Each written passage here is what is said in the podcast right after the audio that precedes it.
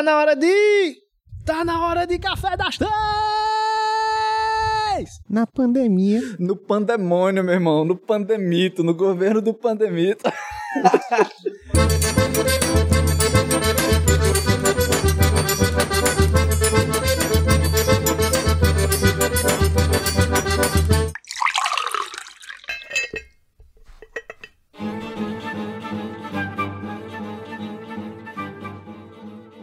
pessoal, sejam muito bem-vindos aqui a mais um episódio do Café das Três com Johnny É. Pequeno, Isso. Renan Dizóvica Sim. Will, e Heitor Alves. Sim.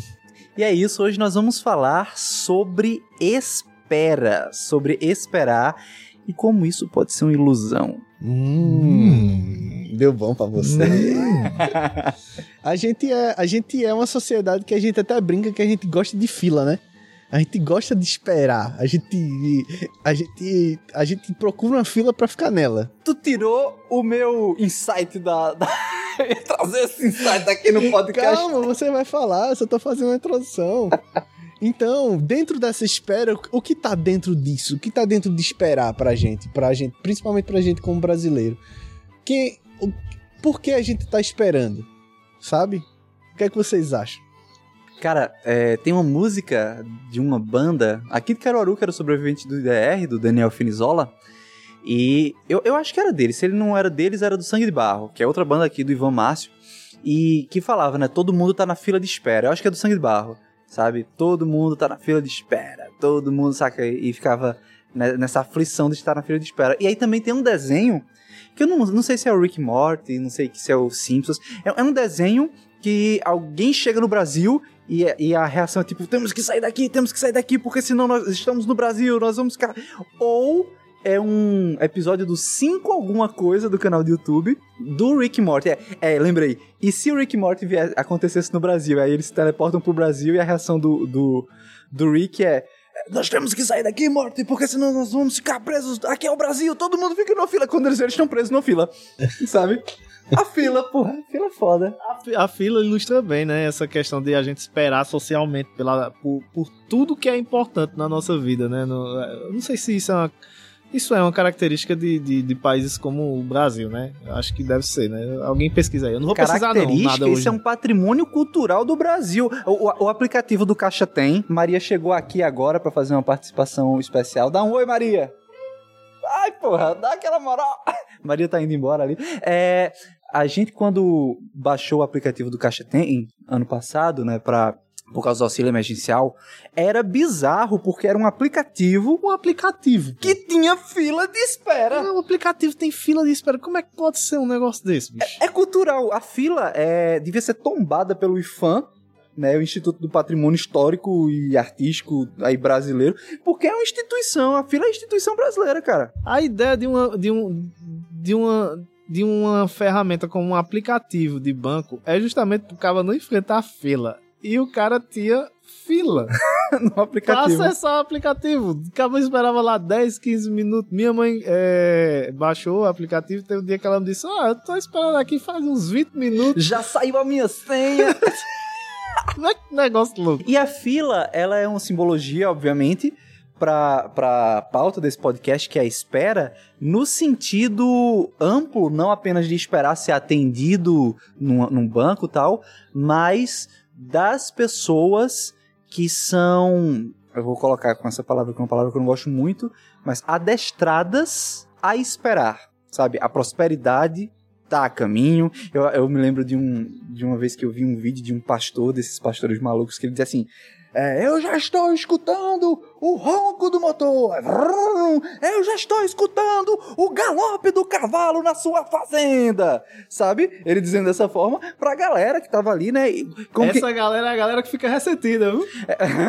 pra quem não escutou o episódio anterior. E, e aí, falando, tipo, nesse aspecto do.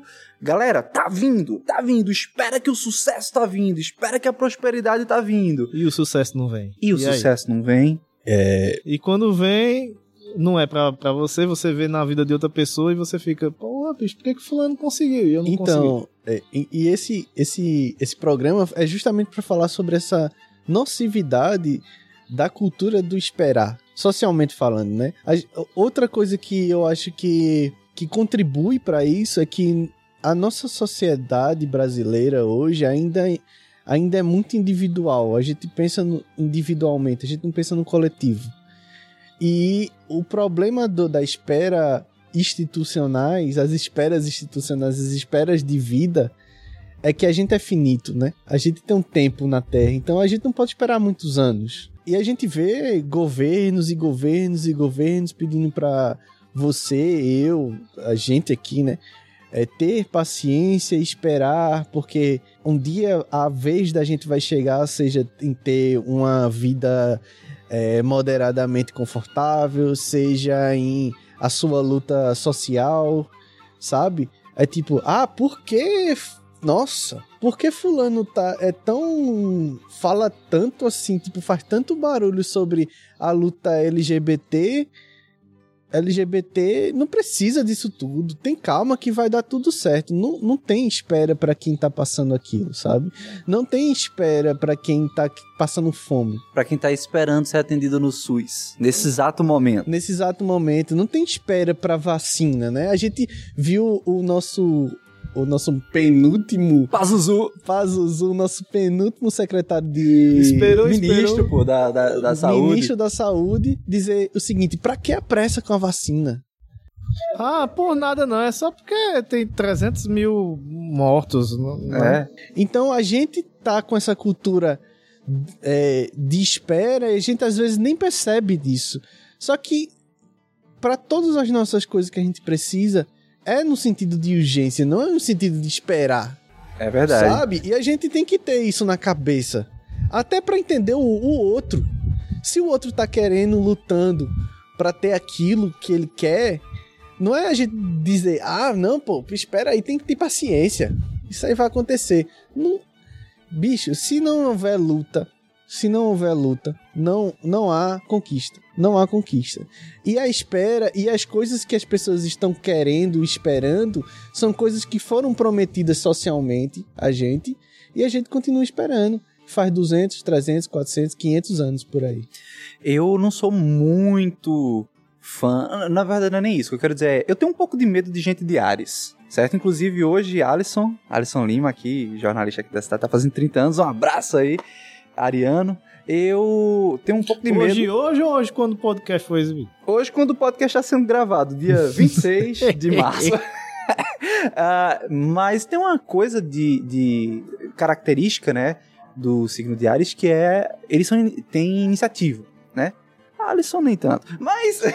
Eu sou capricorniano. Maria tá ali se rachando com... de... Coitado de Ares. Eu sou capricorniano com Sol em Ares e Lua em touro. Ah, mas, mas, assim, não vamos pra astrologia, não. Vamos voltar pra Corta, pauta. vamos voltar pro social. Vocês já fizeram uma pastral de vocês? É importante, viu? Sol em gêmeos e lua em virgem. Eu entendi Enfim. muita coisa sobre mim. Escorpião com lua e sagitário. não. Escorpião com lua e Capricórnio e ascendente Capricórnio. Tá vendo? Tudo isso a gente dá bem. Aproveitando que Maria tá ali no canto, ela é Sol em Escorpião, né? Não, Sol é o principal signo. Então, se eu sou Libra, meu Sol é ah, então não é só o que eu tenho, eu tenho ascendente, é, é, eu tenho ascendente em Ares. Você escutou um chiado assim levemente feminino, provavelmente foi, foi Maria, porque tu tá distante do microfone. Mas enfim, voltando pra pauta, eu tenho um certo receio, né, da, da, impulsividade ariana, mas por outro lado, essa impulsividade também é, é, um comportamento interessante porque eles são proativos, né? Tipo, é o que se espera de uma pessoa ariana.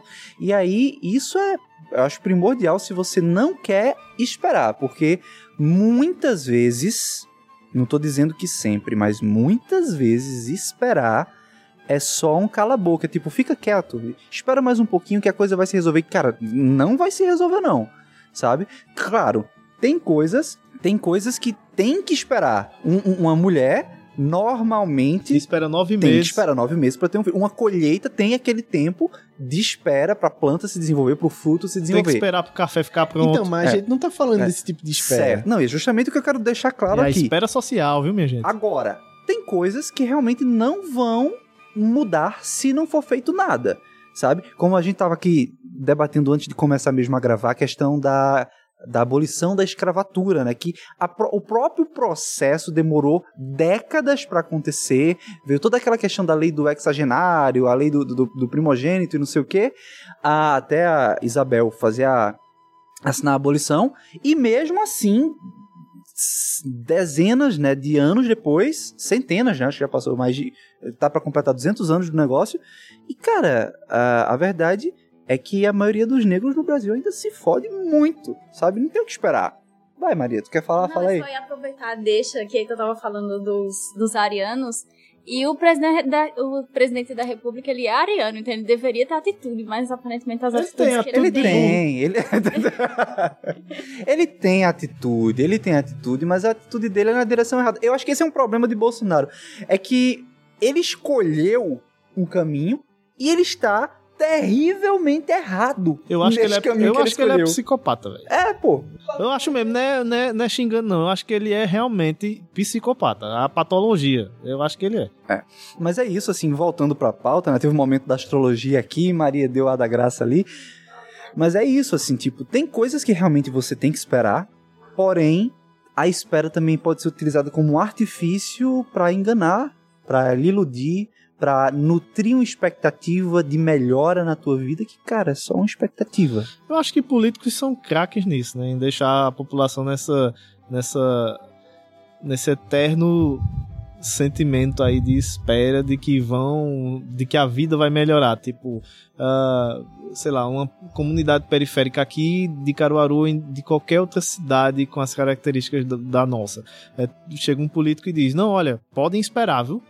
Quando eu me eleger, vou montar um projeto aqui pra gente melhorar a infraestrutura de todas as ruas da cidade.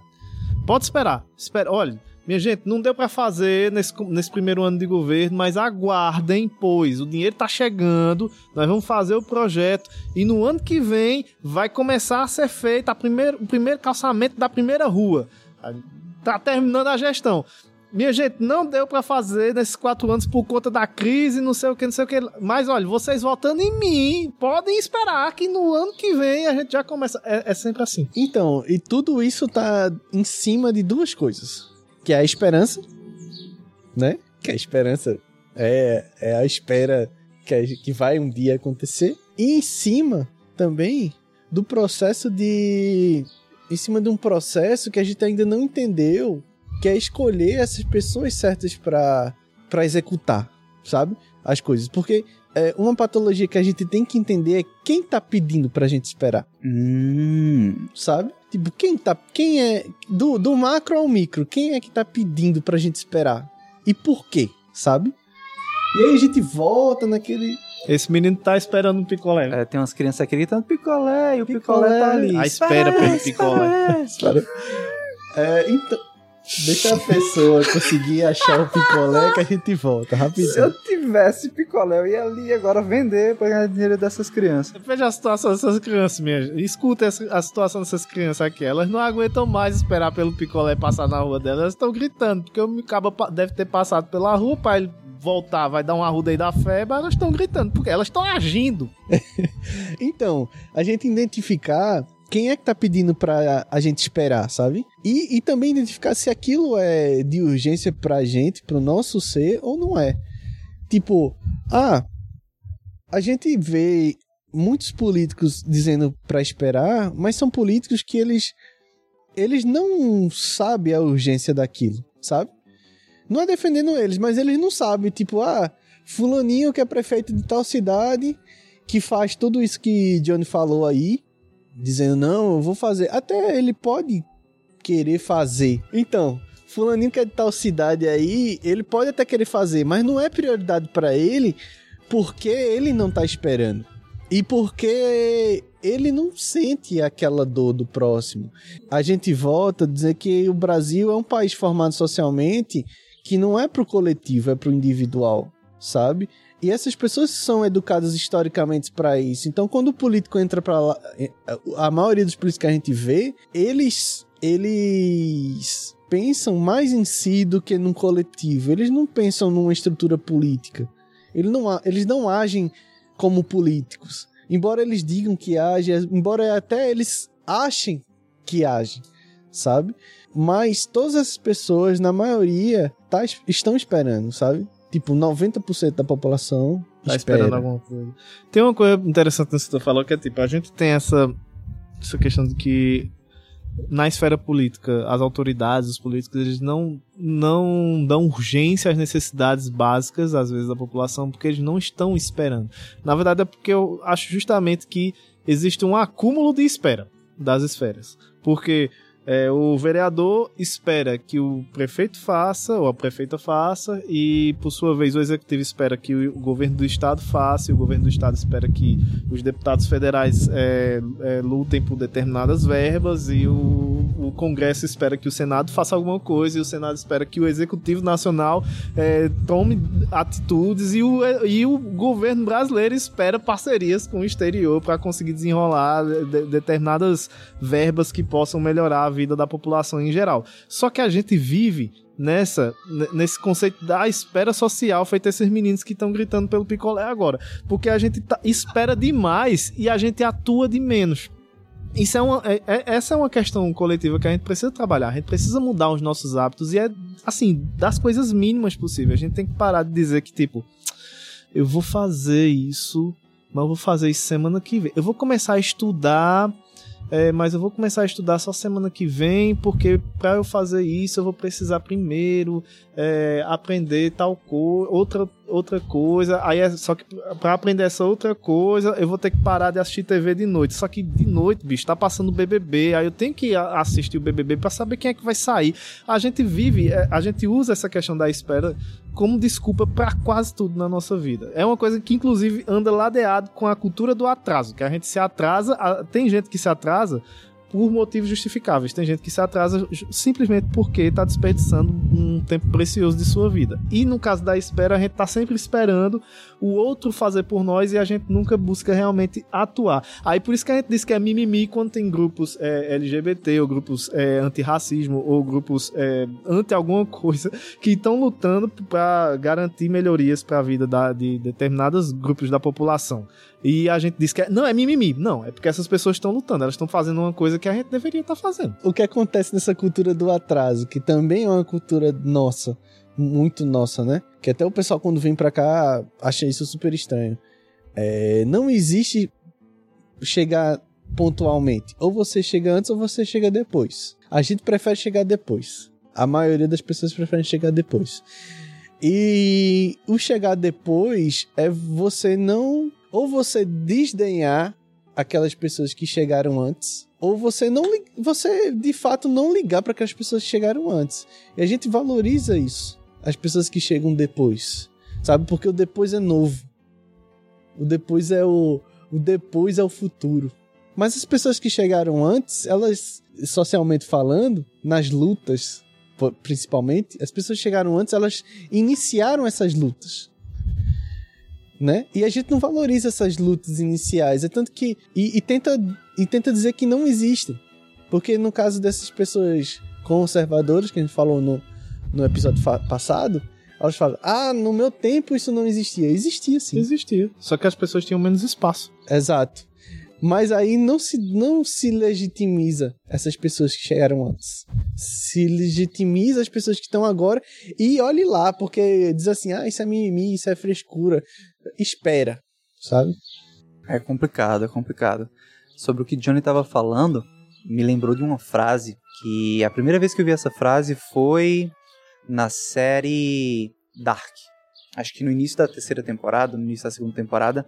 E depois eu, eu gostei da frase, fui procurar. É um religioso que ele se chama Reinhold uh, Niebuhr. Niebuhr.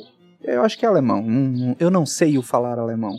Mas aí é o seguinte: Concedei-nos, Senhor, serenidade necessária para aceitar as coisas que não podemos modificar, coragem para modificar aquelas que podemos e sabedoria para distinguirmos umas das outras. Ou seja, serenidade para aceitar aquilo que não dá para mudar, coragem para mudar aquilo que dá para mudar e principalmente a sabedoria para a gente discernir o que, que a gente pode mudar daquilo que não pode. E eu acho que isso tem, também tem muito a ver com essa questão da iniciativa, de agir, a, aquela frase famosa do Gandhi, né? Ser a mudança, seja você a mudança que você quer ver no mundo, né? Então, eu acho importante a gente saber também o que não dá para mudar, ou que de repente vai demorar muito para mudar, ao ponto de praticamente em uma vida humana não ter mudança mesmo. Quando eu fui para para Londres, eu tive a oportunidade de uma vez para Londres, e lá uma coisa que eu senti era que é como se a sociedade ali fosse muito civilizada, sabe? E aqui é outro debate, é compreensível eles serem hoje mais evoluídos em termos civilizatórios, né, às custas de colonizar um monte de outros países, assunto para outra pauta, mas o ponto que eu pensei olhando aquela cidade, olhando aquelas pessoas, olhando o comportamento, foi muito no aspecto de o Brasil ele pode ser assim. Ele pode ser assim. Eu até tava conversando com Maria, e só que eu disse.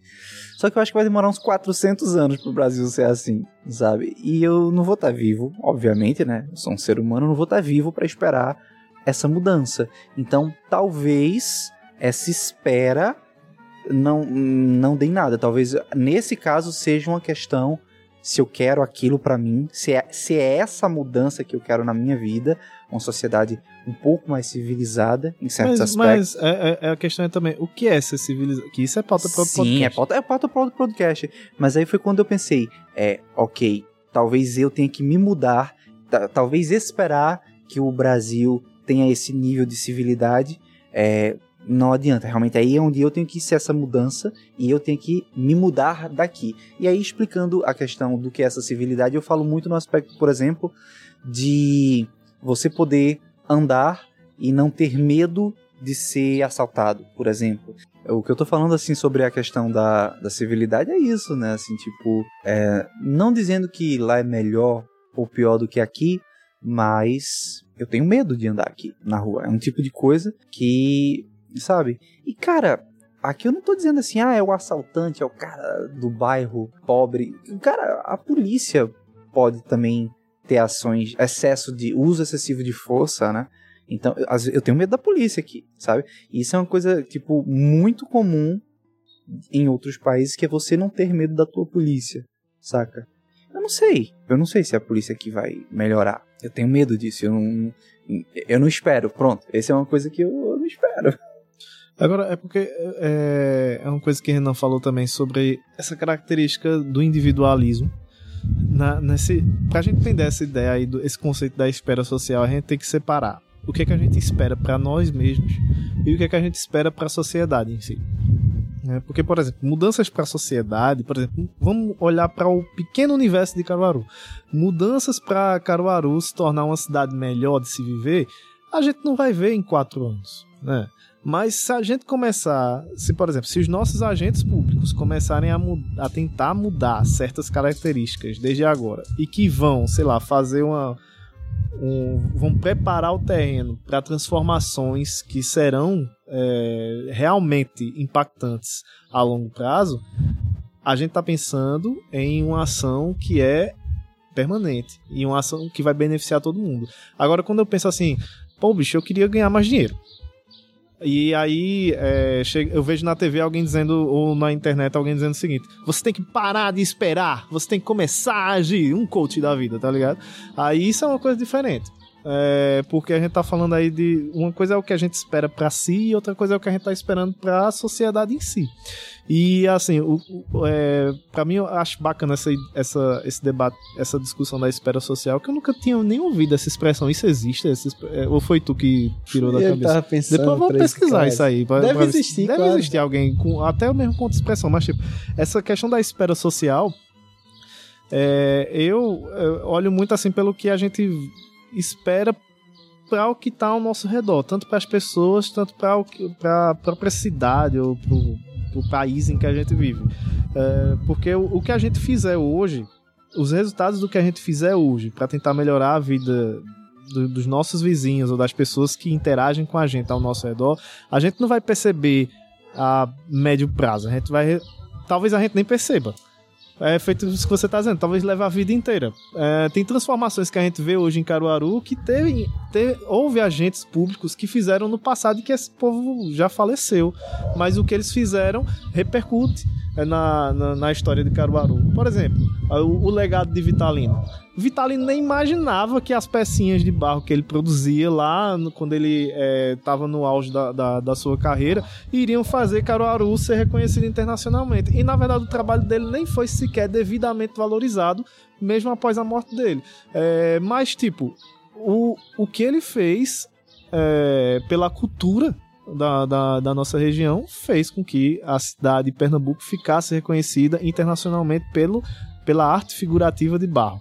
Então, assim, a- a- o mínimo de atitudes, de ações que a gente possa ter, eh, socialmente, artisticamente, eh, politicamente, eh, pensando no, no coletivo, eh, realmente a gente talvez a gente não veja essa mudança. Mas se a gente parar de ter essa, essa de esperar o outro fazer e começar a fazer, a gente vai estar fazendo a diferença de alguma forma para alguém. E aí a gente vai parar de dizer assim que tipo, ah, eu tô esperando e nada tá acontecendo. Mas eu vou estar dizendo assim, não, eu tô fazendo e eu sei que isso aqui vai contribuir em alguma coisa no futuro. que a gente tem que agir como indivíduo, é, individual, né? Mas também agir co- com o coletivo, né? Que a gente, que a gente faça coisas pensando no nosso bem sozinho. Mas balancear também, sabe? é, balancear, balancear nossas ações pensando que o que aquilo vai atingir as outras pessoas, sabe? E, e- e esse é um pensamento muito muito fora da nossa cultura, da nossa cultura brasileira, porque eu vejo que as pessoas pensam muito no, no individual e não não não estão nem aí para para para para a vida daquilo que ela tá criando ali, sabe? Tipo, se ela vai machucar Heitor ou se no futuro aquilo vai ser prejudicial para alguém, sabe? Não, eu quero ser rico, eu vou ser rico independente, vou passar por cima de qualquer pessoa para ser para ser isso, para ter isso, sabe? Não é esse, esse tipo de urgência é errada, sabe? E é e, eu- e é justamente esse tipo de urgência que faz com que a gente esteja no, no momento histórico que a gente tá hoje. Porque as pessoas que estão gritando, que estão é, na frente do hospital impedindo que oxigênio chegue nos hospitais hoje, elas estão agindo com a urgência delas.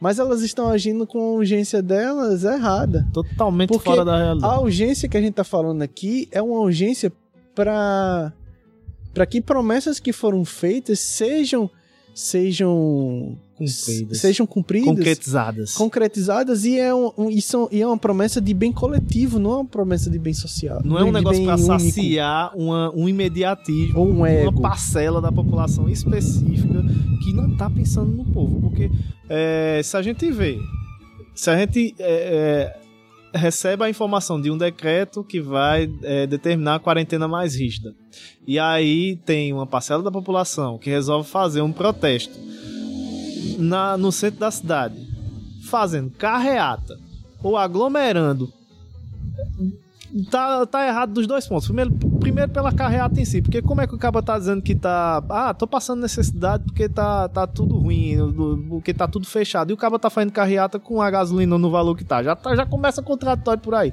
Segundo, que como é que o cara quer protestar é, e quer reclamar porque a situação tá ruim e resolve aglomerar com outras pessoas, fazendo justamente o que o governo tá pedindo pra não fazer, que é o, o risco de eu contaminar uma pessoa que tá próxima a mim. Essas pessoas que estão protestando nesse sentido que o Renan tá falando, elas não têm preocupação nenhuma com o próximo. Então elas também não têm preocupação nenhuma com a espera social, a espera de melhoria da, da, da, da situação que a gente tá vendo. Elas querem só saciar a- o imediatismo delas. Uma coisa que eu fico pensando é perceber como o Brasil, por ser um país é, onde as pessoas que nascem aqui têm muitas necessidades, faz com que essas pessoas acabem se preocupando primeiramente com o próprio indivíduo, certo? Com si próprias, e isso atrapalha a coletividade, a, assim, a construção de melhorias coletivas, que é justamente o que talvez tornasse essas pessoas menos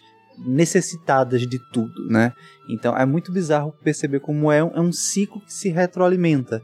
O Brasil gera pessoas necessitadas e essas pessoas, por estarem numa situação de necessidade, elas acabam desenvolvendo um individualismo muito grande dentro delas que as impedem de agir coletivamente, de pensar em melhorias além das melhorias individuais. É muito bizarro isso, né? Mas eu gostei de um ponto que Johnny falou também a respeito de nós podermos fazer coisas, mesmo que seja assim, para ajudar uma pessoa, sabe? Se ajudar uma pessoa, aquilo já funciona.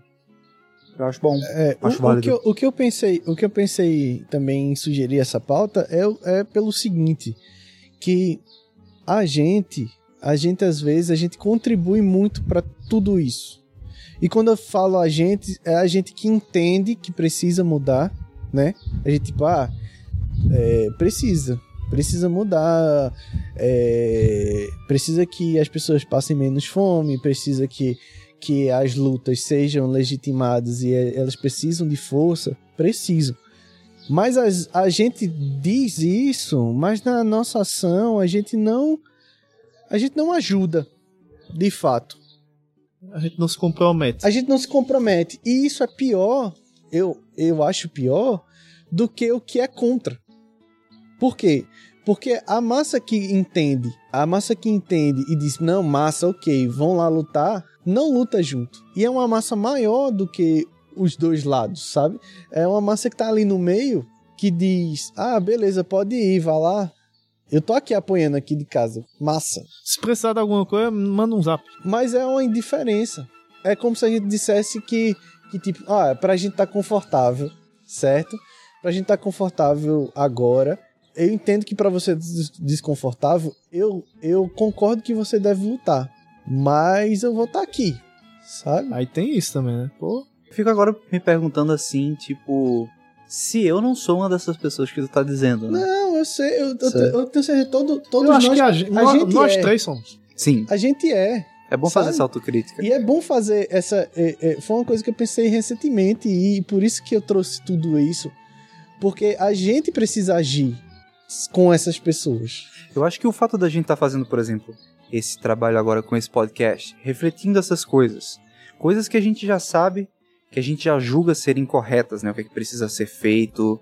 ah, e aqui eu não digo nem em diretrizes claras de mudança, mas pelo menos de tomar iniciativa, sabe? De, de sair da zona de conforto. Já é um início. Eu acho que o fato de você que está nos escutando agora e também deve estar mentalmente participando dessa conversa, você deve estar também pensando quais são as coisas que você não, não deixa de fazer. Eu acho que isso já é um início, né? Pra gente sair desse ostracismo individual nosso e ser um primeiro passo. E, e isso pode, se, pode parecer pesado, né? Porque assim, a gente não sente o peso, não sente o peso de quem passa fome de verdade. Né? Eu tô Cara, falando é pela gente, a gente não é sente. verdade. Mas é um peso, um peso muito grande. E a partir do momento que a gente se compromete com isso, a gente se compromete a sentir esse peso. E, e é, é meio que assustador. Eu entendo que é pesado. Eu, eu vou dizer uma Mas- coisa. Termina que eu vou dizer uma coisa. Mas ficar ausente a isso, a gente só contribui. A gente contribui mais do que o cara que tá contra, sabe? A gente contribui mais porque a gente deixa rolar. E aquele deixa rolar, é, no final, bate na, na bunda da gente, como dizer, a água bate na bunda da gente. É igual o, o, o cara que diz, pô, tem que ter vacinação, tem que, tem que ter isolamento social, beleza, eu tô, em, eu, eu tô em casa, tem que ter isolamento social, tem que ter vacinação e tal, não sei o que. Mas eu não tenho nenhum, nem ninguém de risco na minha casa. Eu apoio que tem que ter esse negócio, não tem ninguém de risco na minha casa. Eu não vou pensar no, pró, no outro, no vizinho do lado que às vezes tá passando necessidade ou tá não tá podendo trabalhar. Eu vou fazer o meu. Só vou ficar em casa. Eu sei que ninguém vai morrer. E vou esperar. E vou esperar. Essa é a questão, né? E vou esperar. É. Só que um momento vai chegar que você vai ter o vai ser o grupo de risco. Foi igual ano passado dizendo, ah, o pessoal de 20, 20 e poucos anos não é grupo de risco. Então, foda-se. Mas o, o perfil dos pacientes graves tá mudando e tá atingindo essa parcela Mas justamente porque essa po- população não não disse, não vou deixa pra lá, eu espero acabar tudo isso, não vai me atingir mesmo. Hoje é a população que tá morrendo. Então bateu na bunda de um jeito ou de outro, sabe? E isso é em várias esferas. Em E se houvesse coisas. mais empatia, é, é uma- essa é uma palavra da moda, mas pô, bicho, é uma palavra que, que, que ela resume muito desse comportamento da gente, mas, é, de, de- que, é, que a gente espera ter. Se houvesse mais empatia das pessoas, para elas compreenderem que, pô, bicho, o grupo de risco era o, eram os idosos, né? Então, o que, é que a gente precisa fazer? Ah, vamos ter a preocupação de manter distanciamento social, não sair de casa, não sair pra festa, não aglomerar, não sei o quê. Ah, boa parte da população fez o quê? Aglomerou. Ó, no em Nova York teve uma ação de segurança pública. Eu acho que foi nos anos 70, não, não, não sei dizer agora a data, que nos metrôs tinha o seguinte: se você vê alguma coisa, faça alguma coisa. E isso impressionantemente melhorou a questão da segurança, a segurança da cidade, porque sempre que alguém via alguma coisa, ela denunciava, ela ia atrás da polícia e tal. E isso serve pra tudo. Às vezes a gente passa e vê, sente pena, tipo, ah, pô, que, que, que negócio triste e tal. Mas a gente não faz nada. É a questão de. É a questão de. A gente, se a gente pode fazer alguma coisa, que a gente faça alguma coisa. Não é aquele, ah, vou me virar, vou, tipo, doar tudo que eu tenho e tal, não sei o quê. Não, a gente não pode fazer mais. A gente não, às vezes a gente não pode fazer uma coisa Extraordinário. extraordinária. Mas se a gente pode fazer alguma coisa, a gente tem a obrigação de fazer essa coisa, sabe? Uma coisa que Renan falou lá atrás sobre fome me lembrou. Eu não sei agora de cabeça onde foi que eu vi, mas eu vi uma vez alguém comentando sobre, acho que líderes islâmicos, né? Osama Bin Laden, por exemplo, a galera do, do ISIS. A galera que, que, tipo, tá precisando de fome. Oh, vê, olha como eu coloquei. A galera que tá necessitando de comida, tá precisando de comida, tá passando fome. Cara, essa galera pensa no prato de comida. Então, os líderes, eles são pessoas que já têm uma certa condição. Isso, isso falando dessa situação de crises é, no Oriente Médio, de líderes é, extrem, extremistas, né, extremados do Oriente Médio. E aí eles falavam, olha, ah, pessoas como Osama Bin Laden eram bem de vida, sabe? E aí isso me lembrou um pouco esse ponto agora, né? Que tipo, seria a gente essas pessoas que ah, está de casa no conforto, só dizendo, vai lá, vai lá, luta, e eu tô bem. E, cara, é, é, volta que essa é uma autocrítica que eu vou fazer pra mim mesmo, né? Tipo, a gente que tá aqui falando nesse podcast, talvez você que esteja escutando a gente agora também, talvez tenha muito mais condição de promover as mudanças do que quem está de fato necessitando. Olha que bizarro. Porque quem está necessitando está preocupado com a necessidade urgente, mas talvez seja a gente que possa de fato, sabe? Às vezes é, é nas pequenas atitudes, é, um, é uma, uma roupa que não está te servindo mais, aí tu fica guardando aquilo ali, tu pode oferecer para alguém que que está necessitando mais do que você, por exemplo, sabe? Eu não conhecia essa essa campanha de Nova York, né? se você vê alguma coisa, faça. Mas isso tem muito a ver com o senso de responsabilidade, que é justamente o aspecto de tipo, quem é responsável? Quem é responsável pelas mu mudanças urbanas aqui da cidade, sabe? E muitas vezes o que faz com que a gente entre nesse estado catatônico e fique esperando é justamente a gente não se sentir responsável. Se você vê alguma coisa, faça sabe? E tipo, a gente vai vai postergando. Eu vou, eu vou só citar um caso que aconteceu há, há, uns dois meses atrás. Eu, eu presenciei um cara agredindo a mulher dele de madrugada. E, assim, eu fiquei um, um tempo, sabe? Naquela expectativa de, pô, ninguém vai fazer nada. Ninguém vai fazer nada. Ninguém vai denunciar. Até que eu me toquei que eu estava ali parado vendo a situação e eu não estava fazendo nada. Quando eu me toquei disso, prontamente eu liguei o, o, para a polícia e a polícia chegou. E foi até um momento, né? Eu falei momentos atrás que eu sentia certo medo da polícia, mas naquele momento eu dei um calorzinho no coração, sabe? Apesar desse, de, dessas minhas questões, ver que a polícia ali agiu e, e procedeu. E, cara, essa coisa da responsabilidade, às vezes a gente fica postergando justamente porque a gente não toma responsabilidade para si. Esse exemplo que eu dei da mulher sendo espancada pelo cara, na verdade, teve um estudo, uma pesquisa mesmo científica de uma mulher que foi esfaqueada e, tipo, depois a, a polícia constatou que seis vizinhos viram a situação E por que ninguém ligou pra, pra, pra polícia? Porque meio que todo mundo ficou naquele pensamento, "Ah, alguém vai ligar. E, e, cara, eu, eu sabia dessa situação, anos depois eu me vi naquela situação eu lembrei da história. Eu pensei, eu não quero ser uma das pessoas que vai ficar esperando ligar pra polícia e ver uma, uma mulher ser morta na minha frente. Aí foi quando eu liguei.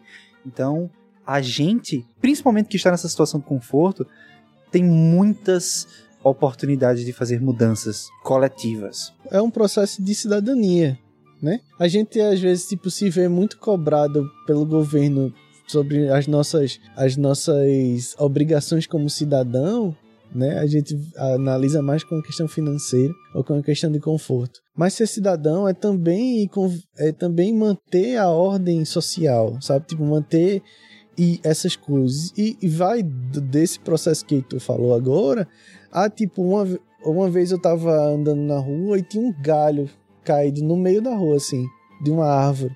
E aí, enquanto eu tava andando, eu vi de longe o galho. Enquanto eu tava andando na rua, várias pessoas passaram por esse galho e de boa. E aí, tipo, eu cheguei onde tava o galho, tirei o galho do meio da rua, porque eu sei que vai passar carro ali. E pronto, beleza. Isso é uma coisa mínima, tá ligado? E às vezes a gente joga, joga pro. Não, vai vir alguém para coletar esse, esse galho que tá no meio da rua. Sim, mas enquanto não vem, poderia acontecer um acidente ali, sabe? E isso é um, um mínimo. E é disso que a gente tá falando. Vocês deram esses exemplos aí, que são exemplos do dia a dia da gente, do cotidiano. E eu lembrei de um, de um fato aqui que ele leva para um outro aspecto dessa situação, que é o seguinte: é, às vezes, quando a gente deixa de esperar que outra pessoa faça e a gente toma uma atitude, a gente faz com que aquela pessoa que está tomando alguma atitude que é errada, ela inclusive se conscientize. E ela percebe, pô, bicho, até então eu pensava que tava tudo bem. É, um, um tempo atrás, lá no prédio onde eu moro, tipo, todo mundo do prédio tinha uma mesma reclamação, que era do som alto de um vizinho que aproveitou a, a esse período de quarentena para ficar recluso em casa, mas botava um som lá nas alturas, escutando, assistindo live, eu não sei. E era um negócio que incomodava à noite, até uma, duas horas da manhã. E aí um dia eu, eu, eu saí pro, pro corredor do prédio e fiquei acenando pro cara, amigo, amigo, é, baixa o som aí. E o cara baixou. Só que quando foi dois dias depois, o cara é, passou por mim né, em frente a, a, ao prédio quando eu tava chegando em casa e ele me chamou para conversar. Ele fez: Não, porque veja, você acenou lá pra mim, eu fiquei meio assim, meio constrangido porque você chamou minha atenção, a minha família também não gostou porque a gente achou que você tava espiando a gente. Eu disse: Olha. Eu não tava espiando vocês, não. Eu simplesmente. Johnny stalkeando a vizinhança. Stalkeando a, a festinha aglomeradora dos outros. Tipo, é, é eu simplesmente, eu, explicando ao cara, veja, eu simplesmente não tava conseguindo dormir. Levantei, fui, fui ver um jeito ali de chamar sua atenção para você baixar, porque eu não ia descer do prédio de madrugada, bater na sua porta e pedir para você baixar o som e eu também não vi necessidade de ligar para a polícia, porque eu também sabia que a polícia não ia. Era do mesmo prédio teu não, ou era, era um vizinho? vizinho? Ok. Aí o, o cara parou, né, e ficou assim, não, mas veja, é porque ninguém nunca reclamou. Eu, eu notei que ele tava tentando arranjar justificativas para dizer, não, mas eu não tava fazendo nada demais. Só que me incomodou e incomodava os vizinhos. Aí eu disse, olha, veja, todo mundo aqui no prédio se sente incomodado. A questão é que nunca ninguém falou para você. Aí é, eu tive assim, eu tava. É, cheguei num ponto que eu resolvi falar. Aí, veja, se você pode tomar um, um, uma, uma, atitude em relação a isso, eu não quero que você desligue seu som, não, é só baixar. Aí o cara meio que ficou meio, meio pensativo e tal, pronto. Nunca mais o cara deixou o som alto. É, coisa legal. E, velho, foi um negócio, inclusive, que gerou um certo desentendimento, um, um, certo ruído de comunicação, porque o cara entendeu, sei lá, como se eu estivesse querendo constranger ele se divertindo lá, e não era, eu tava querendo chamar a atenção dele, mas ao mesmo tempo deu para chegar num consenso. E às vezes as pessoas pensam que é, isso não dá para acontecer. Tem muita gente nesses casos, inclusive de som alto em vizinhança, que as pessoas preferem não reclamar porque das duas uma, ou elas acham que outra pessoa vai reclamar é, e vai chamar a polícia, por exemplo, ou elas têm medo de chamar a atenção e passarem por ruim, ou então é, acabarem gerando um, um conflito desnecessário. É, que eu sei, né, que no Brasil tem uma coisa do, até do que você falou, as pessoas são violentas, são agressivas às vezes no, nos seus diálogos, elas não têm essa comunicação não violenta, mas tipo, é, se você não fizer, se uma pessoa não fizer a diferença para dizer algo que está incomodando ali no, no, no, numa vizinhança que seja, as coisas simplesmente não vão sair do canto. sobre esse exemplo, é, os dois exemplos, né, o exemplo de Johnny e o exemplo do galho que Renan falou, me veio a provocação. A, aqui eu fiquei pensando, talvez muita gente não tome atitude por medo. Isso é uma coisa bizarra, assim, da, da cultura brasileira, assim, sabe? A gente se sente constrangido de, de, tomar a atitude certa. É, é, bizarro isso, mas assim, tipo, o cara tá no supermercado ali comprando a batata, uma batata caiu no chão, você fica meio errado, senão você já encontra um negócio no chão. Aí tem gente que passa ali e deixa aquilo no chão, passa, vê um galho, sabe? É, não sei, eu fico pensando, é, é medo de, de virar chacota ali no momento, de passar um constrangimento de leve, sabe? E, cara, é tão simples, é né? É quase como fosse o sentimento do nerd que não quer dar, dar, a resposta certa no colégio porque o pessoal vai tirar onda. De, de, da retaliação, né? É, exato. O negócio é quase pior, né? isso. É tipo, o nerdão ali, ó, sabe tá tudo, é, não sei o quê. tá reclamando. Outra é. coisa que a gente passou muito disso é, por exemplo, a gente quando flexibilizou a saída das pessoas na pandemia, é, da gente não falar com as pessoas que estavam sem máscara, sabe? E tipo, você vai pra academia, tem duas, três pessoas sem máscara, sabe? E aquilo atinge todo o coletivo. Mas ninguém chega ali pra dizer, ó, oh, bicho, bota máscara, pô", sabe? Porque vai gerar um desconforto, porque a gente vai sair daquela dessa zona confortável que a gente tá debatendo aqui. A gente vai sair dessa zona, mas que é necessário, sabe? É necessário. Porque se estão morrendo gente porque o pessoal não tá se cuidando, é necessário para as outras pessoas e é necessário para aquela pessoa que tá sem máscara. Pois é. E só tentando fechar, né, se encaminhar para o encerramento desse episódio, voltando um pouco mais pro cerne da pauta sobre a espera, né? Eu acho que várias, várias coisas foram ditas nesse episódio, certo? Certo? Tipo, senso de responsabilidade, sabe? De tipo, a gente é, tomar a responsabilidade para si, aprender a tomar mais a responsabilidade para si, ser proativo, certo? Algumas coisas realmente tem que ter um prazo para você esperar, mais outras você não precisa esperar absolutamente nada para começar, certo? Ser mais empático com a luta coletiva, entender que às vezes você está numa zona de conforto, mas muita gente está na urgência da dor, na urgência da, do prato de comida, na urgência de ser atendido no hospital, na urgência de ter um ressarcimento étnico, né, uma carga aí de escravidão que o Brasil tem, e, e tem uma necessidade de ter como é que compensa, né, séculos de escravidão? Então hoje a gente tem é, mais da metade do Brasil ainda passa por, por essa necessidade assim de compensação social.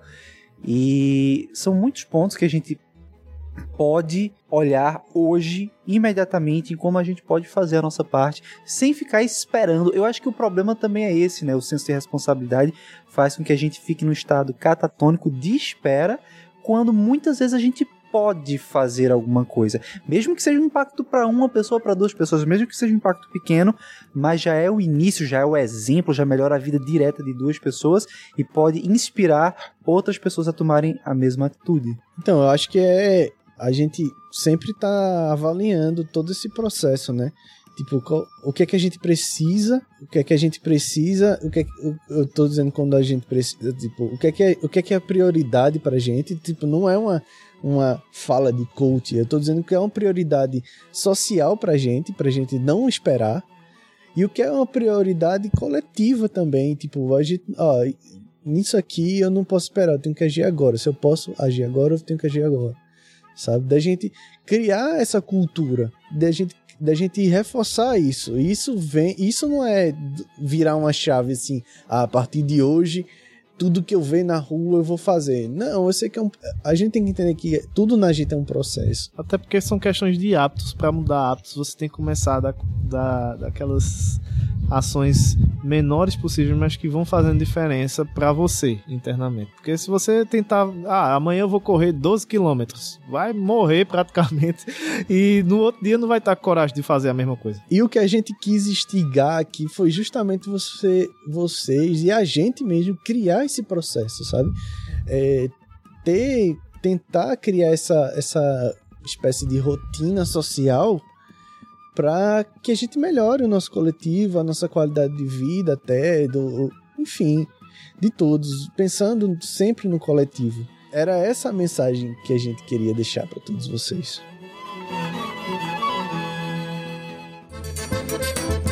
Pois bem, pessoal, espero que você tenha gostado dessa conversa aqui com os meus caros Renandi Zovica, Renan Zovica e Johnny Pequeno. É. E se você estiver escutando a gente pelo Spotify, não esquece de seguir. Se você estiver escutando a gente no iTunes, lembra de dar aquelas 5 estrelas marotas. E a gente se vê em um próximo episódio do Café das Três! Vocês estão esperando? Na pandemia.